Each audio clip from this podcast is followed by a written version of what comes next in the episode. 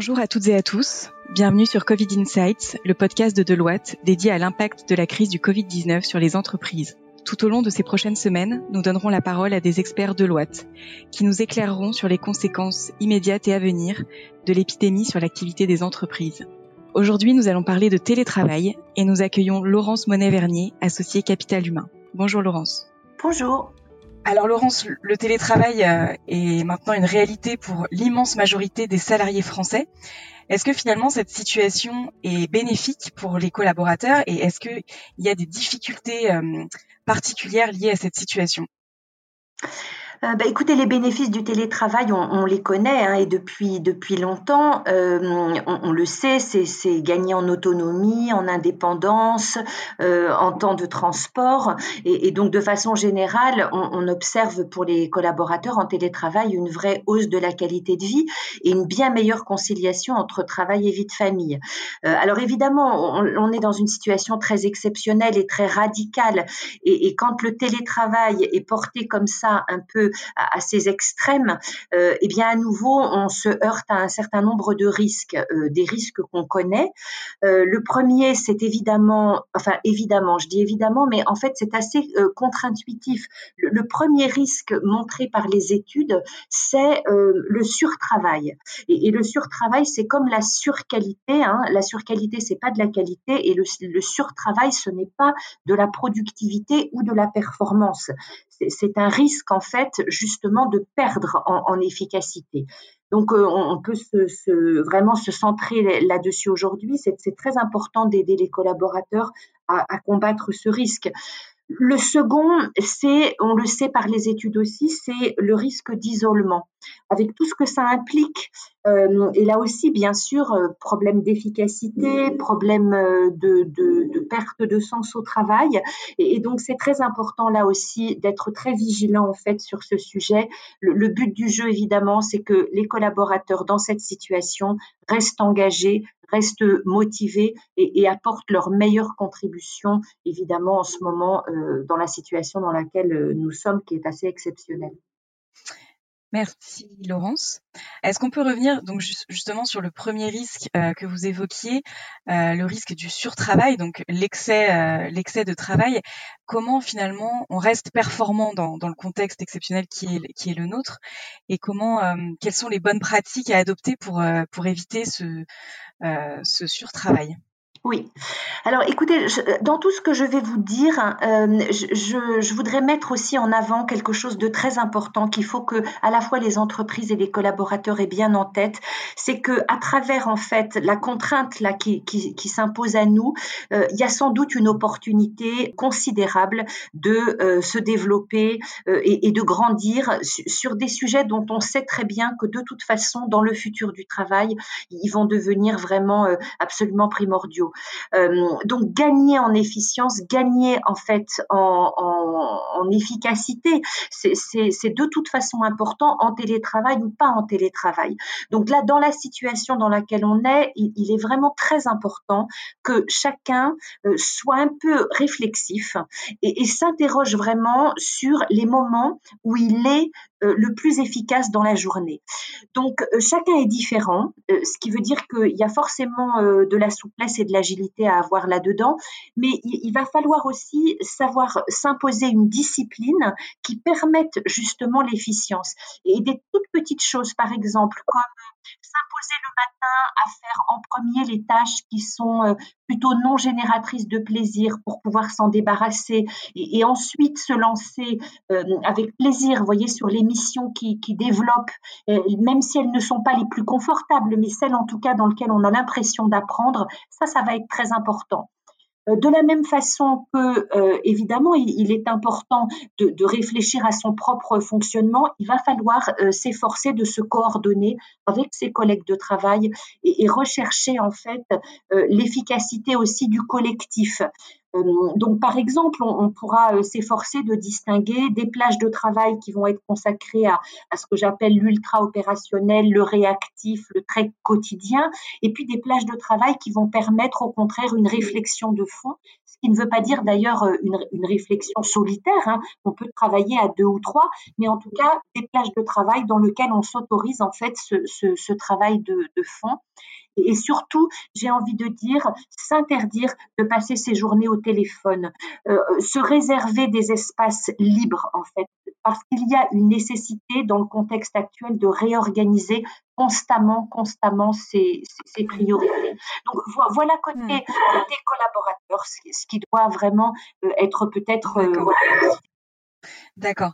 Est-ce qu'on peut revenir également sur euh, l'autre euh, difficulté que vous évoquiez tout à l'heure, qui est liée à la sensation d'isolement qu'on peut ressentir évidemment en télétravail, puisque on, on n'est plus entouré de ses collègues, de son équipe, on n'a plus ces contacts euh, improvisés réguliers avec avec nos, nos, collègues. Alors ça peut être parfois très difficile à gérer. Quels sont vos conseils pour pour éviter cette sensation d'isolement qui peut qui peut devenir assez oppressante? Mmh. Alors, écoutez, je pense que c'est une opportunité, là encore, hein, de, reprendre confiance dans, son, aptitude vraiment à, contribuer et, renouer avec une, qualité de relation euh, avec les autres. Paradoxalement, en fait, quand on est aussi un peu euh, à l'écart dans un monde professionnel où, il y a beaucoup de contacts physiques, beaucoup de face à face, euh, on peut aussi, en fait, se sentir en isolement.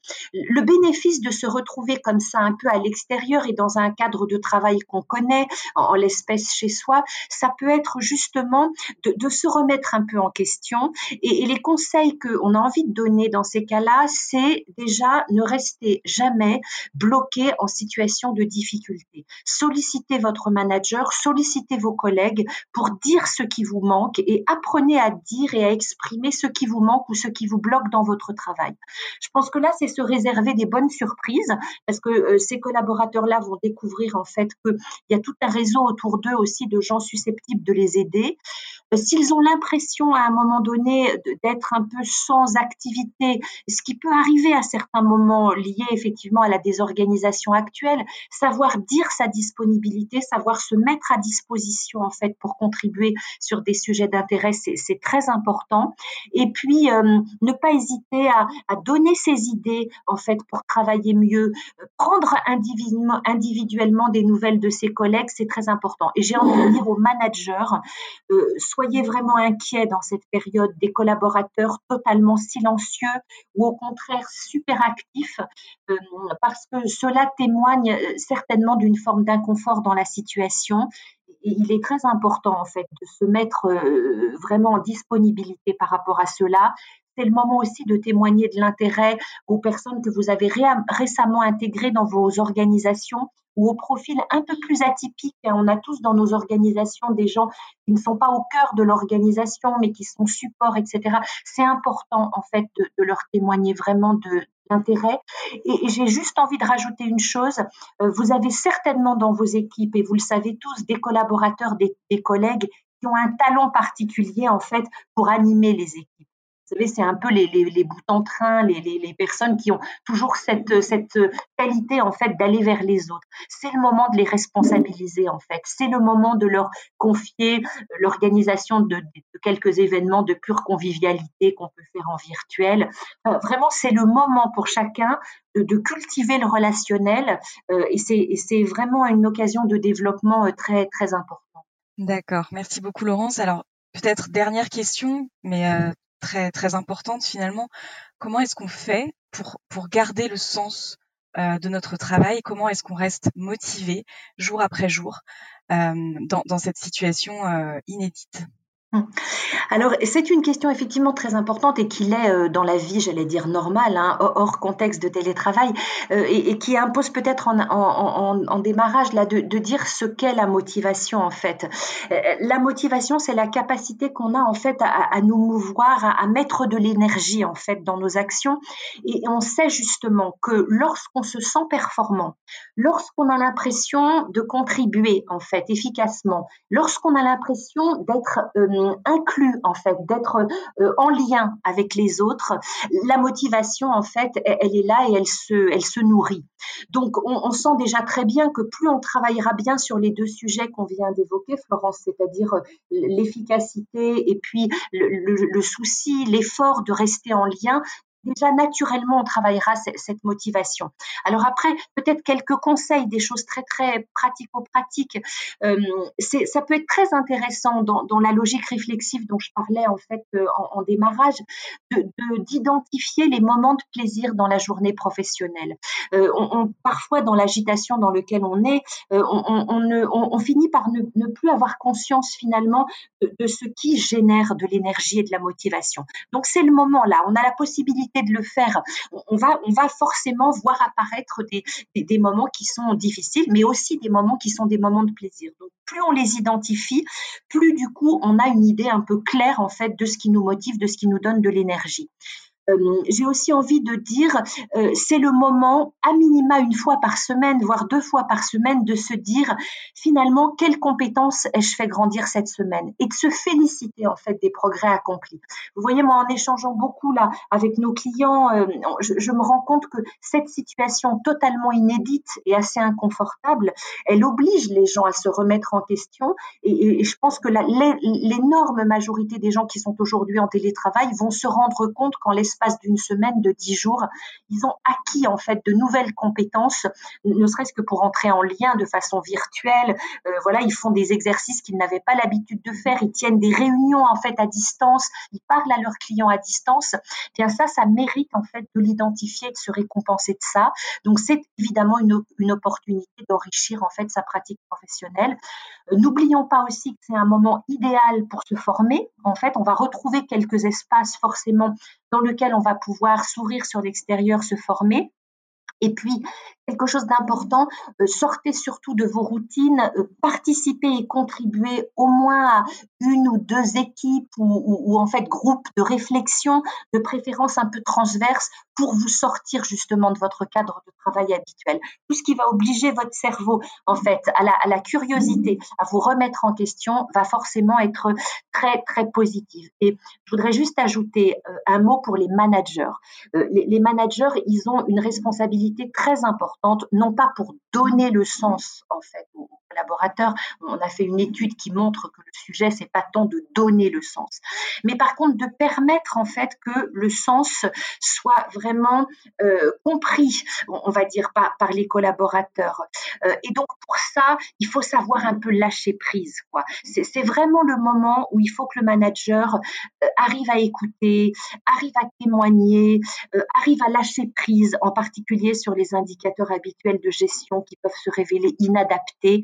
Euh, mais c'est le moment pour le manager de maintenir le niveau d'exigence, de, montrer aux gens qu'on attend en fait d'eux une contribution. Ça, va les responsabiliser, ça va leur donner l'impression de, contribuer.